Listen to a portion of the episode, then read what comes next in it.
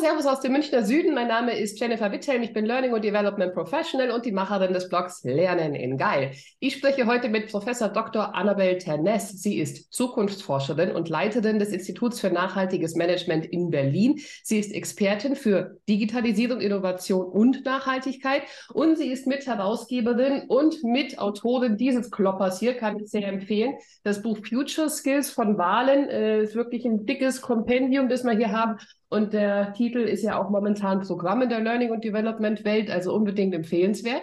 Seit 2022 ist die LinkedIn Top Voice zum Thema Nachhaltigkeit. Ja, und das alles zusammengenommen hat mich dann glauben lassen, dass sie vielleicht ein bisschen was zum Thema grüne Weiterbildung in Unternehmen zu sagen hat. Annabelle, vielen Dank, dass du dir heute die Zeit nimmst. Äh, sehr gern, Jennifer. Es ist eine große Freude. Und ich finde es natürlich total klasse zu sehen, dass du das Buch hast. Ähm, finde ich, ich finde ich, sein Geld absolut wert ist, nicht nur, weil es einfach schön aussieht, sich gut in der Hand hält, viel wiegt, sondern weil da einfach ganz viel drin ist, nämlich die Expertise von 69 Co-Kreatoren, die ähm, da allesamt ihr Praxiswissen mit reingebracht haben. Und ich finde einfach auch sehr, sehr gut verständlich, ähm, mit ganz unterschiedlichem Stil, aber alle eben einfach ja so geschrieben haben, dass man merkt, da ist geballte Praxispower dahinter. Absolut. Und was ich auch noch, wenn wir gerade beim Werbetrailer sind, noch empfehlen möchte, ist ein etwas älteres Buch Nachhaltiges Management bei Springer erschienen. Finde ich auch richtig gut, ja. Also dann haben wir erstmal das Werbung, bevor es losgeht. Genau. Ja, ähm, ich habe vor kurzem mit, mit Tim Riedel gesprochen, der ist ja auch in Berlin von Planet Groups und Nachhaltigkeit genau. hat gesagt, Nachhaltigkeit ist Kerngeschäft hat er ganz äh, voller Selbstbewusstsein statuiert. und ähm, ich habe immer das Gefühl, das ist noch nicht in jedem Unternehmen angekommen. Wie ist denn da deine Wahrnehmung?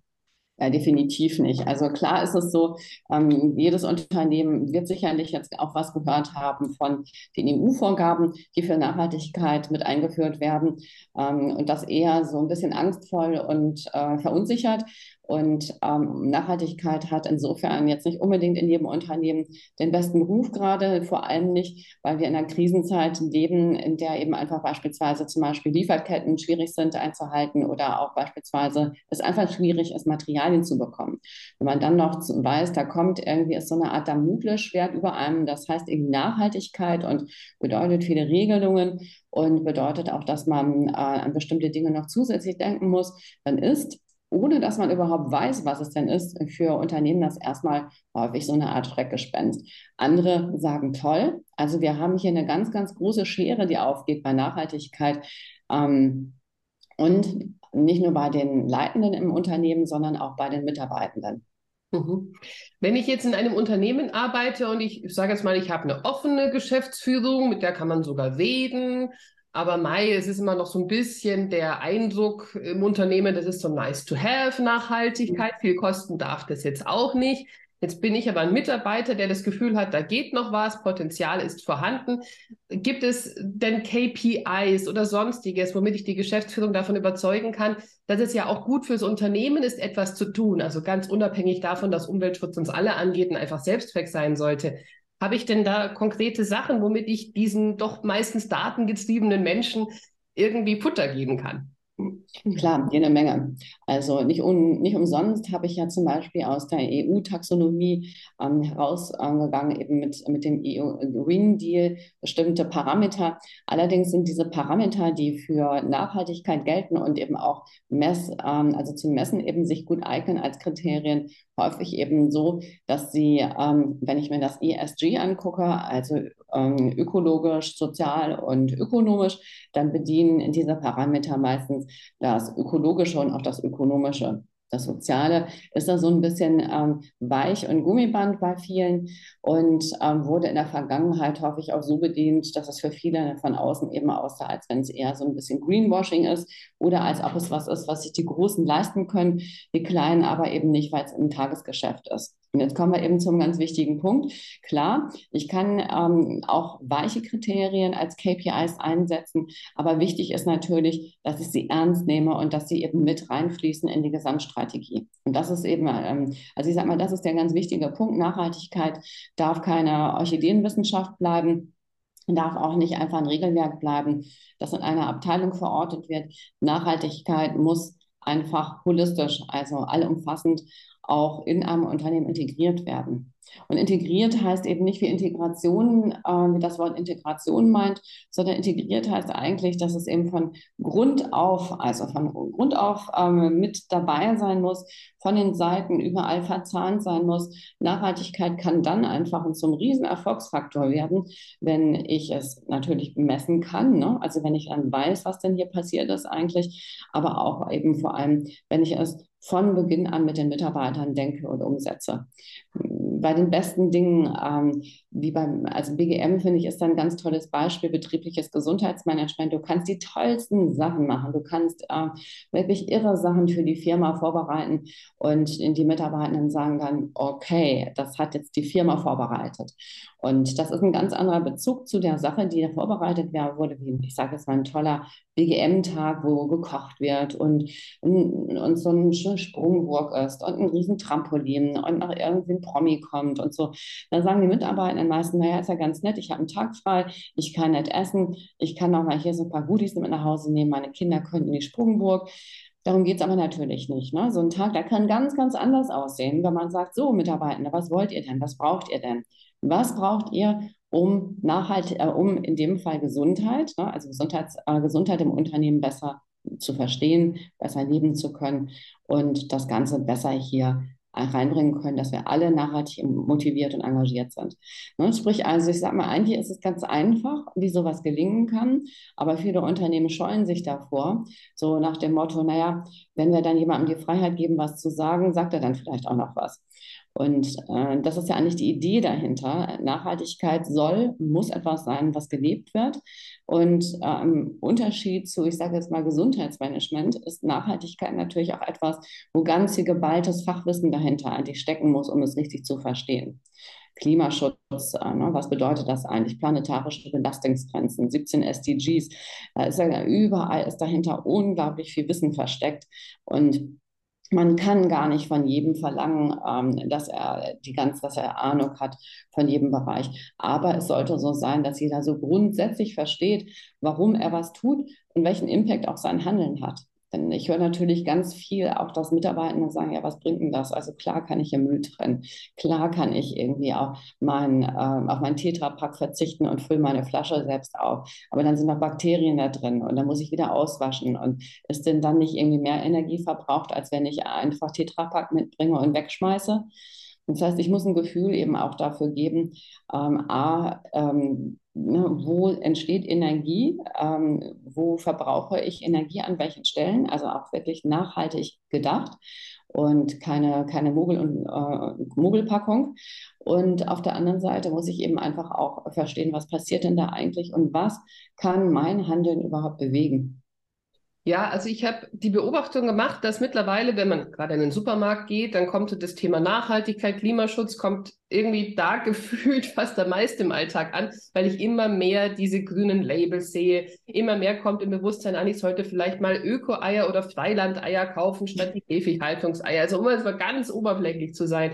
Aber ich habe das Gefühl, wenn ich in die breite Masse schaue, wie kann ich jetzt Nachhaltigkeit auch im Businessleben, da denken halt viele noch an, ja, ich mache jetzt mal die Kamera aus, dann habe ich ein bisschen weniger CO2-Ausstoß, ich werde mal zwei E-Mails weniger ausdrucken, werde ein bisschen Mülltrennung machen. Ähm, also das habe ich als Gefühl, das ist noch so das, was greifbar ist. Jetzt ist aber das ganze Thema natürlich viel umfassender. Es geht um Nachhaltigkeitsstandards, es geht um Energieeffizienzmaßnahmen, um Umwelttechnologien. Da ist ja quasi jeder blank, der ist da nicht gerade in der Sustainability-Abteilung arbeitet. Wie, ich, wie wichtig ist es deiner Meinung nach nochmal hier Future Skills, diesen Gap Future Skills, diesen, diesen Future Skill Gap tatsächlich zu füllen und alle Mitarbeiter da fit zu machen, zumindest die Basiskenntnisse verständlich zu machen? Oder ist es vielleicht nur wichtig, ein paar Schlüssel auserwählte fit zu machen? Ich halte es für total wichtig, dass wir Bildung als ein Recht für alle etablieren im Unternehmen, und zwar jegliche Bildung für alle. Und ich halte es auch für total wichtig, auch ähm, Mitarbeitenden eine Chance zu geben, die gerade jetzt nicht ähm, den Eindruck machen, dass sie berechtigt sind, äh, eine Karriereleiter zum Beispiel zu erklettern. Wir haben es häufig eben auch mit, ähm, also ich sage mal, nicht in jedem Fall ist es so, dass ähm, jeder dazu auserkoren ist, bestimmte Aufgaben zu übernehmen. Und ähm, das, hat mit, ähm, das hat mit Talent zu tun, mit Spaß zu tun, mit Voraussetzungen zu, zu tun, die man mitbringt. Ähm, aber vielleicht einfach auch mit dem gesamten Setting zu tun, in dem man gerade eben so Work-Life-Balance, ähm, Familie, ähm, Aufgaben unterwegs ist. Ich finde es unglaublich wichtig, dass Unternehmen keine Vorauswahl treffen, was Bildungs, Bildungsmöglichkeiten angeht, sondern jedem offerieren, dass er das Gleiche machen kann, entwickeln kann, an Wissen, an Know-how und ihm Chancen geben. Ich habe bei mir in meinem Unternehmen so unglaublich tolle also Dinge erlebt, ähm, gerade deswegen, weil ich den, weil ich jedem Mitarbeiter die Chance gegeben habe, sich so weiterzubilden, wie er möchte. Und ich würde das immer wieder tun, was einfach total schön ist, Chancen zu geben. Und äh, ich glaube, das ist, ähm, ich sag mal, wir haben in der Vergangenheit es so gehabt, da gibt es eine Job Description und ähm, dann fängst du an und du weißt irgendwie, das ist so mein Bereich. Wir sind heute in einer komplett anderen Welt. Wir sind oder sollten es sein. Wir sollten in einer deutlich agileren Welt sein. Wir sollten in einer, in einer Arbeitswelt leben, wo wir ähm, Thinking outside the box machen, Kreativität. Ähm, braucht auch einfach dieses Entgrenzen dabei. Und äh, wenn es um Potenzialentfaltung geht, darum geht, dass man Unternehmen auch quasi ein kreatives Zuhause für einen Mitarbeitenden bieten kann über einen längeren Zeitraum. Da müssen wir auch als Unternehmen, müssen Unternehmen auch berücksichtigen, dass Mitarbeiter entwicklungsfähig sind und ähm, dass es um mehr geht, als sie gerade da in eine Lücke reinzusetzen, wo eben gerade einfach sie mit ihrer Job Description reinpassten. Und auch das ist nachhaltig. Nachhaltig ist auch ähm, eben mit einem Unternehmen wachsen zu können, zu gucken, wo dann äh, Chancen noch sind, Stärken sind, die man gar nicht gesehen hat. Und wir hatten zum Beispiel Unternehmen, bei unserem Unternehmen Leute, da war jemand, der war zu Beginn ähm, Fotograf, als Fotograf bei uns mit drin, Freelancer, ist dann eingestiegen, hat dann strategische Kommunikation gemacht. Irgendwann hat er sich an, ähm, an so Business-Analysen rangetraut und letztendlich hat er als Business-Analyst gearbeitet und zwischendurch mal noch so auf Events ein paar Fotos gemacht. Also da hätte keiner mit gerechnet. Ein anderer, der hat äh, gestartet im Projektmanagement und gelandet ist er später dann ähm, in, im Bereich Buchhaltung. Also ne, ganz, ganz unterschiedlich, wo die Leute dann sich dann doch hin entwickeln, wo man selbst eben ganz überrascht ist, weil man vielleicht irgendwie im Kopf eine ganz andere Drehung gehabt hat. Würdest du diese Angebote dann freiwillig anbieten oder würdest du die teilweise auch verpflichtend machen? Ich finde es ganz wichtig, dass ähm, Bildung ein Angebot ist. Sobald wir starten und verpflichtend werden, ist Bildung nicht mehr etwas, was unbedingt Spaß macht. Also ich glaube, es gibt ganz andere Möglichkeiten, um eine Attraktivität zu erhöhen, als es verpflichtend zu machen. Ich halte total viel beispielsweise von Gamification, also von spielerischen Elementen in, ähm, in Angeboten. Ähm, und halte auch total viel davon, dass jemand sagt, das möchte ich für mich machen. Ich für mich entscheide hier, dass das für mich wichtig ist. Ähm, verpflichtend verpflichtend. Also ich sage mal, grundlegend würde ich da würde ich eher lieber statt verpflichtend nehmen und sagen, dass es Tools gibt und ähm, Webinare, die, äh, von denen ich gerne hätte, dass jeder sie entweder drauf hat vom Inhalt her oder jeder sie besucht hat. Und dazu gehört für mich ein grundlegendes Wissen im Bereich nachhaltiges Leben. Also wie kann ich denn eben mein Leben nachhaltig gestalten, weil dazu gehört auch Resilienz, auch eben mit den eigenen Kräften gut haushalten ähm, nicht nur im Heute denken, sondern eben auch gucken, dass ich eben auch für, für später eben mich und meinen Körper so, so sorge, dass ich einfach auch jung bleibe, fit bleibe. Beispielsweise. Ne? Äh, also so sowas halte ich für extrem wichtig. Auf der anderen Seite natürlich Future Skills. Das Buch, ähm, das du vorhin hochgehalten hast, da gibt es eben viele ähm, viele Fähigkeiten, Fertigkeiten, Kompetenzen, die ähm, ich total wichtig finde. Also beispielsweise finde ich, ich habe dann ein Buch auch darüber geschrieben, digitale Souveränität super wichtig. Ähm, der, der, souveräne Umgang mit Internet. Du siehst eben gerade bei Jüngeren, dass ähm, dieses Digital Native Aufwachsen mit dem Digitalen dazu führt, dass man gar kein Gefühl so dafür hat, wann dann mal Abschalten angesagt ist, um die Batterien wieder aufzuladen was für eine Qualität offline haben kann, um Kreativität zu stärken ähm, wie ich eben auf der anderen Seite Datenschutz sicher ähm, einhalten natürlich, aber für mich auch ernst nehmen sollte, ähm, wenn es um meine eigenen Daten geht und nicht nur das Passwort, ähm, sondern vielleicht auch Fotos zum Beispiel, Informationen über mich, wo ich mich gerade aufhalte, und so weiter. Und es gibt andere wie Selbstwirksamkeit beispielsweise in einer Welt, die so orientierungslos für viele geworden ist, wo man häufig das Gefühl hat, nur ein Rädchen zu sein in dem ganzen Großen, wo wir krisengeschüttelt sind, wo wir das Gefühl haben, während wir hier in Deutschland so stark uns kümmern um Klimaschutz, sind Länder wie ähm, China, die Kohlekraftwerke beispielsweise gerade bauen, ähm, noch an einer ganz anderen Stelle oder Indien, die ähm, zum Beispiel mit ähm, mit der Verschmutzung der Umwelt eben noch ganz andere Themen haben. Und um dann nicht irgendwie das Gefühl zu haben, ich weiß nicht, wie ich das greifen kann, es macht mich ohnmächtig, ist es wichtig, eben die Instrumente zu kennen, die einem das Gefühl geben, dass ich mit den kleinen Baby-Steps, dem kleinen Wirken in meinem Raum einfach schon einiges bewegen kann, jeden Tag. Du hast bei Haufe einen Artikel über Green Leadership geschrieben. Mich würde interessieren, wie definierst du Green HR? Wie definierst du Green Leadership? Und welche Kompetenzbereiche sind deiner Meinung nach wichtig für alle diejenigen, die es nicht gelesen haben? Vielen Dank. Ähm, schön, dass du das gelesen hast. Green ist natürlich ähm, klare Ansage, heißt, dass ich, hier eben ganz klar eben, was Nachhaltigkeit angeht, auch auf den ökologischen Aspekt eben eingehe. Ähm, aus meiner Sicht reicht das nicht. Äh, Green Leadership ist wichtig, aber es muss eben eigentlich nachhaltiges Leadership heißen, beziehungsweise dazu ausgedehnt werden. Aber zurück zu deiner Frage. Green Leadership heißt, ähm, angefangen bei mir, dass ich Green, also die Prämisse, dass ich eben Richtung Klimaschutz, Umweltschutz gehe, in mein Handeln integriere. Und zwar in jeglicher Hinsicht. Das fängt vom papierlosen, beim papierlosen Büro an. Das hört da auf, wo ich mir überlege, wie viele E-Mails ich am Tag rausballere und mit wie viel Anhängen und wann ich die Riesendateien runterlade mm, und wie oft ich das tue ähm, ob ich Zwischenspeicher habe, was ich für eine Software benutze, was ich für eine Cloud, welchen Cloud-Betreiber ich nehme, welche Suchmaschinen ich letztendlich äh, benutze. Das alles gehört ähm, dazu zum Green Leadership und letztendlich natürlich auch meine Mitarbeitenden mitzunehmen und äh, ihnen zu zeigen, was Green heißt, ähm, um das auch für sie im Handeln im Alltag ähm, umsetzbar zu machen. Das heißt, ich als Role Model ich als Führungskraft, ich als Coach, ich als Beratender, das sind so Themen oder Rollen auch, die für Green Leadership wichtig sind. Green HR meint auf der einen Seite den Auftrag natürlich auch, mh, sicherzustellen, dass ein gewisses Grundwissen da ist. Da kommen wir wieder zum Thema Weiterbildung. Green HR heißt aber natürlich auch die HR-Abteilung für sich wieder. Ne? Ähm, wie wird dort gearbeitet? Wie wird dort zum Beispiel mit Informationen umgegangen? Wie speichert man dort Informationen? Wie gibt man sie weiter? Wie gestaltet man Prozesse möglichst umweltfreundlich? Ähm, was bedeutet das äh, beispielsweise gerade im Recruiting-Bereich? Was bedeutet das im Talent-Bereich?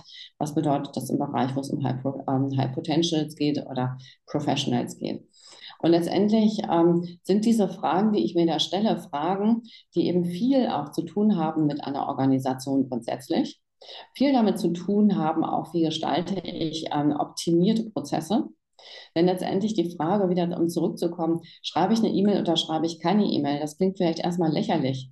Aber letztendlich, wenn sich diese Frage tausend Leute stellen und nicht nur mit einer E-Mail, sondern mit vielleicht zehn E-Mails am Tag, dann sind wir da schon ein ganzes Stück weiter. Auch E-Mail löschen beispielsweise. Ne? Also all das, was ich so nenne, dieses Aufräumen und ähm, und genau das, was ich eigentlich im Offline-Leben mache, auch im Online-Leben zu etablieren, ne? aufzuräumen, ähm, eine Hygiene dazu äh, an den Tag zu legen, die, mit den Dingen, die ich um, äh, bei den Dingen, mit denen ich mich umgebe, bei den Menschen, mit denen ich mich umgebe, bei den Daten, die ich habe, die ich abspeichere, ordne, weiterverwende. Auch gucken, dass ich vor allem abteilung, abteilungsübergreifend arbeite.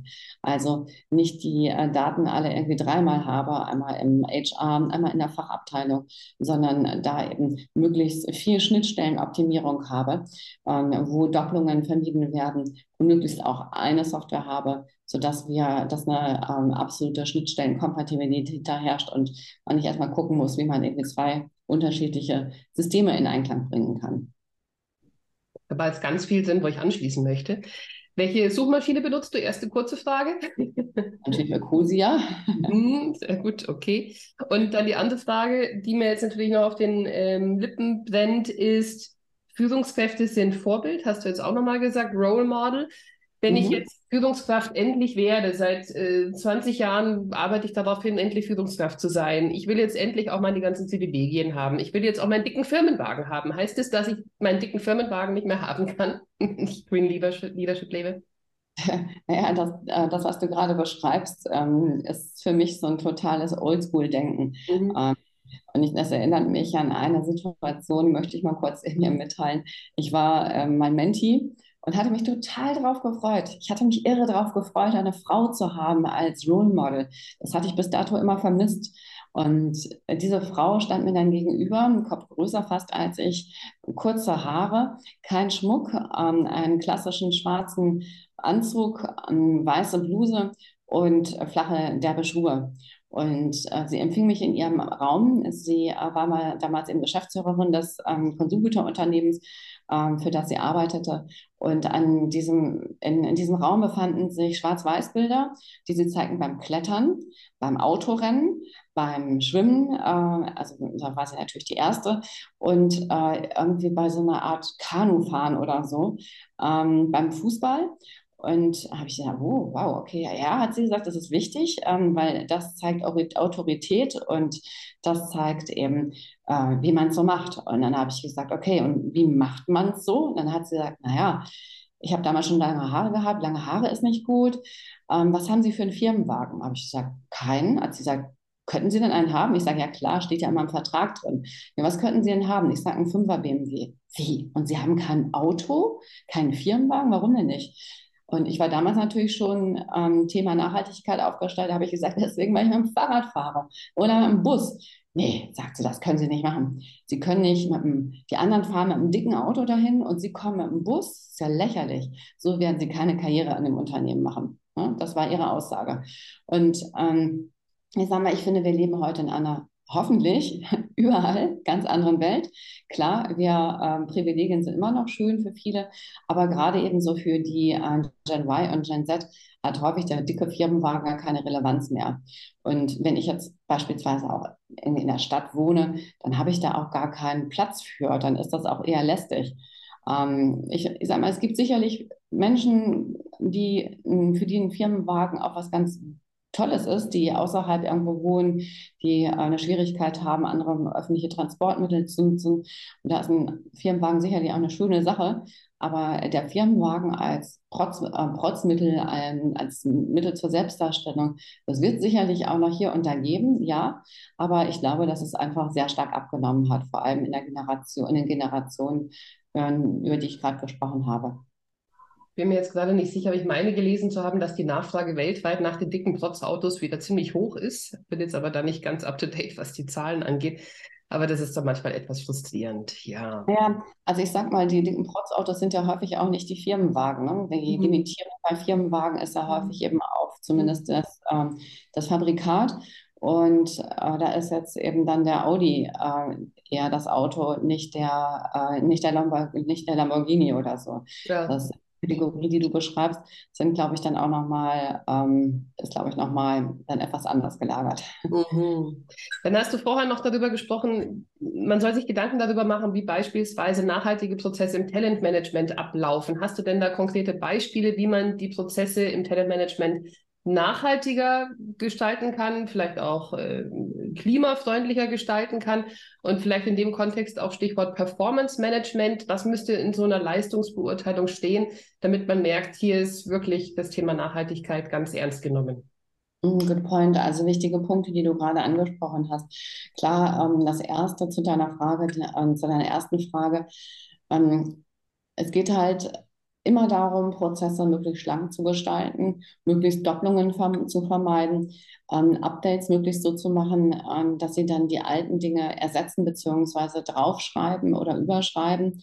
Ähm, also einfach in jeglicher Hinsicht gucken, dass man ein sauberes, äh, cleanes Datenmanagement betreibt und äh, Daten up-to-date hält und nicht irgendwelche, ähm, äh, irgendwelche Karteileichen oder irgendwelche Doppelungen oder irgendwelche überflüssigen flüssigen Dinge immer mitschleppt. Und da können wir Und da kann sich jeder auch an die eigene Nase fassen ähm, mit dem Datenmanagement ähm, und ähm, Reitern, die offen sind oder Seiten, die offen sind und so, wo, wo wir eben einfach mehr Energie verbrauchen als, äh, als nötig. Ähm, das andere, was du gerade angesprochen hast, ähm, finde, ähm, finde ich ganz, ganz, ähm, ganz, ganz wichtig. Ähm, mir ging es nämlich äh, gerade darum, oder bei der Performance-Beurteilung, ähm, da bin ich deswegen gerade ein bisschen abge, äh, abgedriftet, kam mir nämlich gerade ein Beispiel von ähm, einer Situation. Ich habe vor ein paar Wochen einen Workshop gegeben zu diesem Thema und ähm, da habe ich den einen Satz gesagt und ähm, da brachte unglaublich Unruhe in diesem, in den ganzen, in den, in den ganzen großen Saal. Und zwar ähm, habe ich gesagt, beim Performance Management finde ich es extrem wichtig, dass wir uns überlegen, welche KPIs sind uns denn wichtig? Was sind denn Messkriterien, die, ähm, die relevant sind? Und dann habe ich gesagt, wer hat sich denn mal überlegt von euch Personalern, ähm, ob man nicht gucken könnte, dass, die, ähm, dass das, was eine Frau oder ein Mann ähm, in der Elternzeit leisten oder eben auch leisten, einfach indem sie Kind und äh, Job miteinander unter einen Hut bringen oder wenn sie zu pflegende Angehörigen haben, ähm, dass das ein Beurteilungspunkt mit in der Personalakte wird. Und zwar nicht als Painpoint, wo man sagt, okay, ne, hier gibt es noch eine Frau im gewehrfähigen Alter, Vorsicht, ähm, guck mal, wenn du irgendwie die nächsten äh, Dinge zu besetzen hast in der, ähm, bei den Führungspositionen, dass du die de definitiv ausklammerst, weil äh, wir der Ansicht sind, dass ein Tandem nicht funktioniert, Teilzeit nicht funktioniert und Mutter mit Kind eben einfach bis zum Alter von keine Ahnung was eben einfach handicapped ist sondern im Gegenteil, wir sagen, dieser Punkt zeigt, ähm, da ist eine Person, die es versteht, dass sie Kind, Kindesbetreuung und Job unter einen Hut bringen kann. Das heißt, diese Person muss extrem gut organisiert sein. Diese Person muss einfach resilient sein. Diese Person muss was verstehen von Salutogenese und wie ich eben einfach, mit, ja, wie ich eben einfach mit mir aufgeräumt im Alltag umhergehe. Das heißt, diese Person muss eine verdammt gute Führungspersönlichkeit eigentlich sein. Und dann wurde ich angeschaut, und da gab es ein großes, also es gab Standing Ovations dabei und ich habe irgendwie gedacht, okay, eigentlich ist doch das etwas, was so das Normalste von Welt sein müsste, weil es eine Kompetenz zeigt, die extrem relevant auch im Führungsalltag oder einfach für ein Unternehmen ist. Zum Selbstführen, aber auch zum Führen von anderen. Und ähm, dieses Umdenken im Kopf, was da stattfand. Also etwas, was normalerweise eigentlich eher negativ gesehen wird, wo man eher sagt, komm, ich erzähle nicht davon. Ich habe ein Kind, aber ich sage nichts. Ne? Ähm, plötzlich zu sagen, hey, natürlich, ne? Das ist doch, das zeigt doch einfach nur, wie gut ich organisieren kann, wie gut ich strukturiert bin, ähm, dass ich eben einfach eine bestimmte Werteorientierung habe. Es gibt ja andere Tools im HR-Leben auch noch, Recruiting-Tools, LMS, Succession Planning-Tools. Wenn ich das jetzt ernst meine, das ganze Thema, wie kann ich denn dann bei meinen externen äh, Anbietern, die jetzt mein Tool, mein Recruiting-Tool zur Verfügung stellen zum Beispiel, darauf achten, dass die auch tatsächlich green ticken? Ich sag mal, da kommen wir im Grunde zu dem Thema Lieferketten. Ne? Oder wir kommen auch zu dem Thema, ähm, wenn ich jetzt so mache, dann, ähm, aber ich bin abhängig von jemandem, der mir etwas zuliefert, muss ich auch davon ausgehen oder muss ich eben dafür sorgen, Sorge tragen, dass diese andere eben ebenso handelt. Böse hat mal jemand gesagt, das ist halt wie ein Schneeballsystem. Und in diesem Fall ähm, macht es absolut mehr als das, äh, mehr als nur Sinn. Es ist einfach extrem wichtig, weil wie kann ich eben nachhaltig handeln, nachhaltig ähm, agieren, wenn eben einer, mit dem ich kooperiere, es nicht tut, von dem ich aber Dinge beziehe. Das heißt, ich ähm, sollte gucken, dass ich eben KPIs ähm, weiß. Vom anderen, ich sollte eben auch gucken, dass ich mich abgestimmt habe über bestimmte Themen, ähm, beispielsweise in der sozialen Nachhaltigkeit, also zum Beispiel, wo kommen die Produkte her, ähm, ist dort, äh, werden dort, findet dort eine faire Entlohnung statt, ähm, gibt es dort eine Gleichstellung, werden dort Diversity-Kriterien eingehalten, ähm, was ist mit dem Thema Arbeitssicherheit? Also, also, also all diese Faktoren, die eben auch bei sozialer Nachhaltigkeit ähm, für eine soziale Nachhaltigkeit stehen. Und auf der anderen Seite natürlich auch ökologische Nachhaltigkeit. Ne? Mit welchen ähm, Technologien arbeitet man, arbeitet man? Wo wird auch geguckt, dass man Energie einspart? Und dann frage ich im Auswahlprozess, wenn ich mich für den Anbieter entscheide, frage ich dann einfach, können Sie mir zeigen, wie schaut es da bei Ihnen aus? Haben Sie hier Nachweise oder wie kann ich genau. das machen? Ja. Ganz genau. Also es gibt ja mittlerweile ganz äh, gute Zertifizierungen oder Audits, ähm, muss aber auch gar nicht. Ein Unternehmen kann sich ja auch selber eine Methode überlegt haben, ein Methodenverfahren, dem es ähm, sich unterstellt und an dem es sich selber auch misst. Ein Unternehmen kann für sich selber auch KPIs aufstellen, muss gar nicht da irgendwie Fremdeinkäufe machen, um zu gucken, dass es weiß, wo es steht. Häufig ähm, hilft einem da, oder ich sage mal, es gibt ja unglaublich viel, auch was einem da hilft. Ähm, beispielsweise ISO 26000 hat gute Standards, die mit Kriterien weiterhelfen. Die SDGs sind sicherlich auch ein erster, erster Schritt, um zu gucken, wo und was ich dann tun kann. Letztendlich zeigt die CSRD eben auch, ähm, wo Parameter sind.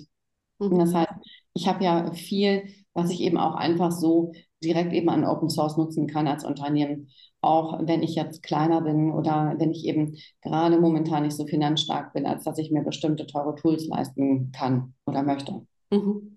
Ich rede jetzt die ganze Zeit auch von HR. Das ist immer noch so das geflügelte Wort. Wort. Die meisten Abteilungen heißen, heißen mittlerweile People and Culture oder Organization oder sowas.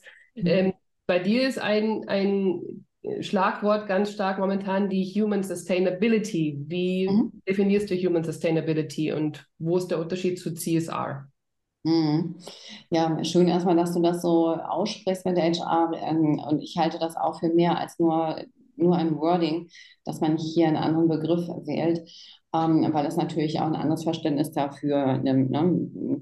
Human Resources heißt ähm, im positiven Fall natürlich, dass, es Ressource, dass wir sehr sorgsam mit Ressourcen umgehen, aber ein Mensch als Ressource zu bezeichnen, ähm, kann auch leicht eben das Gefühl geben, äh, dass man hier eben ne, auch so ein In-the-Box-Thinking hat und, ähm, und es gar nicht darum geht, was er dann alles so, was ein Mitarbeitender dann alles so an Kom Kompetenzen, Potenzialen hat, sondern einfach erstmal, wo passt er rein. So. Jetzt ähm, deine Frage, Human Sustainability. Wichtig halte ich, mit diesem Begriff einfach ein Statement zu setzen. Denn ähm, Sustainability ähm, ist für viele immer noch nur green ist für viele momentan immer nur noch der Öko, immer noch nur der ökologische Part, ist für viele momentan auch nur das, was eben so gefordert wird von der EU. Das heißt, steht eben sehr stark eben im Einklang mit ähm, dem Wort technische Ökologie. Das heißt, die richtige Hardware kaufen, die, ähm, die an den richtigen Stellschrauben drehen, um, ich sag mal, zu verzichten, zu reduzieren, einzusparen und äh, Human Sustainability zeigt, dass es um was ganz anderes letztendlich dabei geht. Es geht erstmal bei Sustainability, wenn man das Ganze richtig leben und verorten möchte, und zwar so, dass ein Unternehmen damit auch langfristig erfolgreich werden kann, dann geht es erstmal um die Menschen und, äh, und darum, wie man die Menschen mitnimmt im Unternehmen. Darum, dass äh, Sustainability auch heißt, dass ich langfristig denke, dass ich langfristig plane, nicht nur Tools eben einbaue, die eben dieses ermöglichen oder die eben Einsparungen bedeuten. Und damit ein ganz anderes Verständnis von Nachhaltigkeit, dass ich Nachhaltigkeit von, mit und für die Menschen mache. Letztendlich machen wir ja Nachhaltigkeit oder setzen es auch nur deswegen oder vor allem deswegen um,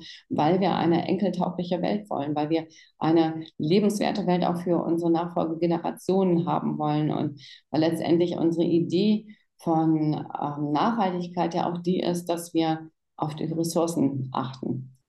Annabelle, mit welchen Nachhaltigkeitsdilemmata ist denn zu rechnen, wenn es dann mehr um die Regeneration der Arbeitskraft geht, wenn ich das richtig verstanden habe, und jetzt weniger um die ökonomischen oder ökologischen Nachhaltigkeitsziele? Ja gut, ich stehe natürlich bei der Regeneration der Arbeitskraft, stehe ich immer vor dem Dilemma, dass ich sage, auf der einen Seite geht es darum, dass der Mensch in der Balance bleibt. Hm dass er sich auch die Zeit nimmt, um zu regenerieren, um wieder Kraft aufzutanken, um sich zurückzunehmen und Pause zu machen.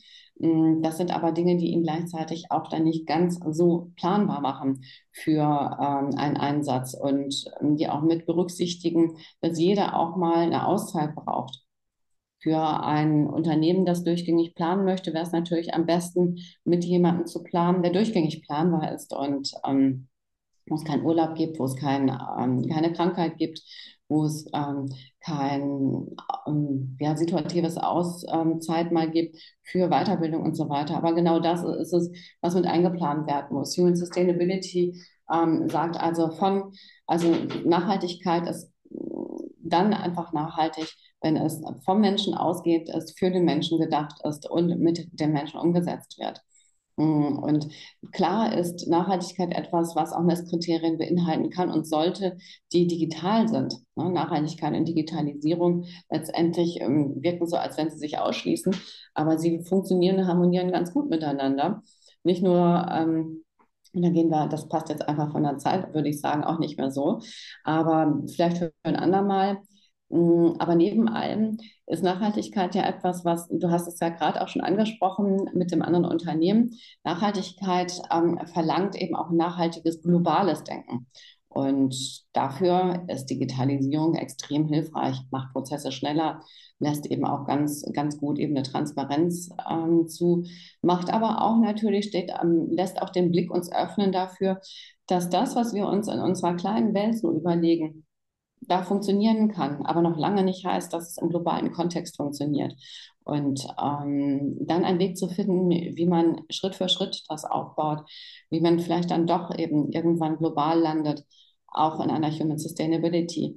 Das ähm, geht nur dann, wenn der Mensch vorausgeht und nicht die Technik alleine. Ne? Denn wir werden uns nicht ändern, nur weil die Technik uns eine Zahl zeigt ähm, oder eine rote Karte zeigt. Mhm. Das braucht mehr. Mhm. Letzte Frage. Du bist auch CEO von Get Your Wings. Was steckt mhm. hinter der Initiative? Machen wir da nochmal einen kleinen Werbetrailer zum Schluss. ja, klar, gerne. 2016 habe ich die Get Your Wings gegründet, mm, aus einer Initiative oder mehreren Initiativen heraus, einer Flüchtlingsinitiative, einer Initiative, um Frauen mit Migrationshintergrund zu stärken und einer Initiative, um minderjährige Geflüchtete ähm, zu stärken ihnen zu helfen, dass sie ähm, ja, aus ihren Traumata, sich von ihren Traumata lösen können. Mhm. Get Your Wings äh, ist der, Zukunft, der Lernraum für Zukunftsgestalter. Wir entwickeln Tools äh, für den Unterricht, aber auch außerhalb des Unterrichts für die Jugendhilfe. Wir ähm, haben neben Projekten äh, so durchgehende Angebote. Das sind neben Publikationen ähm, Online-Lernspiele, die wir selbst entwickelt haben. Dazu gehört zum Beispiel das preisgekrönte Spiel Code and Save the Planet, wo man auf der einen Seite ähm, Grundlagen des Programmierens lernt, auf der anderen Seite aber auch Grundlagen des nachhaltigen Handelns. Und ähm, ganz wichtig dabei immer, wir haben im Grunde eigentlich immer drei Dinge, die wir vermitteln. Das eine ist Nachhaltigkeit, das andere ist Digitalisierung und auch wie sie eben miteinander harmonieren. Und das dritte sind Future Skills. Und in dem Fall beispielsweise bei diesem Spiel Code and Save the Planet, das ist ein kollaboratives Spiel. Also letztendlich ähm, kann man dann gewinnen, wenn man einfach gut im Team ist. Also wenn man wenn das Team miteinander harmoniert und wenn auch ähm, man mit den gegnerischen Teams zum Beispiel kooperiert. Und dieses, dieses Spiel wird eben ganz klar diese Idee von Agilität mit Kollaboration, mit der Idee von digitaler Souveränität verbinden. Das also sind immer einige Skills, die wir dabei auch trainieren. Und äh, viele Schulen integrieren uns die Spiele, aber auch ähm, Elemente, didaktische Elemente, die wir erarbeiten in unserer äh, in, ihrer, in ihren Unterricht. Wir haben die Dinge so konzipiert, dass sie für den Regelunterricht taugen. Wir haben aber auch ähm, so Projekte wie Kick and Cook beispielsweise, die ähm, ähm, eben auch mehrere Preise dafür bekommen haben, weil wir eben mit ganz niedrigschwelligen Tools geguckt haben, dass wir Jugendlichen helfen, ähm, vor allem eben in der Zeit von Corona, ähm, ähm ja, sich selbst zu finden, Gefühl zu bekommen, ähm, dass sie stark sind, dass sie Kompetenzen haben, dass sie ähm, einfach auch mit uns und miteinander eine Art Zuhause finden. Annabelle, das waren ganz tolle, spannende Einblicke. Ich sage herzlichen Dank für deine Zeit und ja, wir sehen uns, hören uns bestimmt wieder. Vielen Dank. Bestimmt, Jennifer. Vielen Dank. Das hat total Freude gemacht mit dir. Danke dir. Dankeschön. Und ihr abonniert bitte meinen Podcast über Google Podcast, Apple Podcast, Spotify oder auch mittlerweile bei Amazon und schaut auch sehr gerne in meine Hall of Fame zum Thema Learning und Development rein bei www.lerneningeil.de.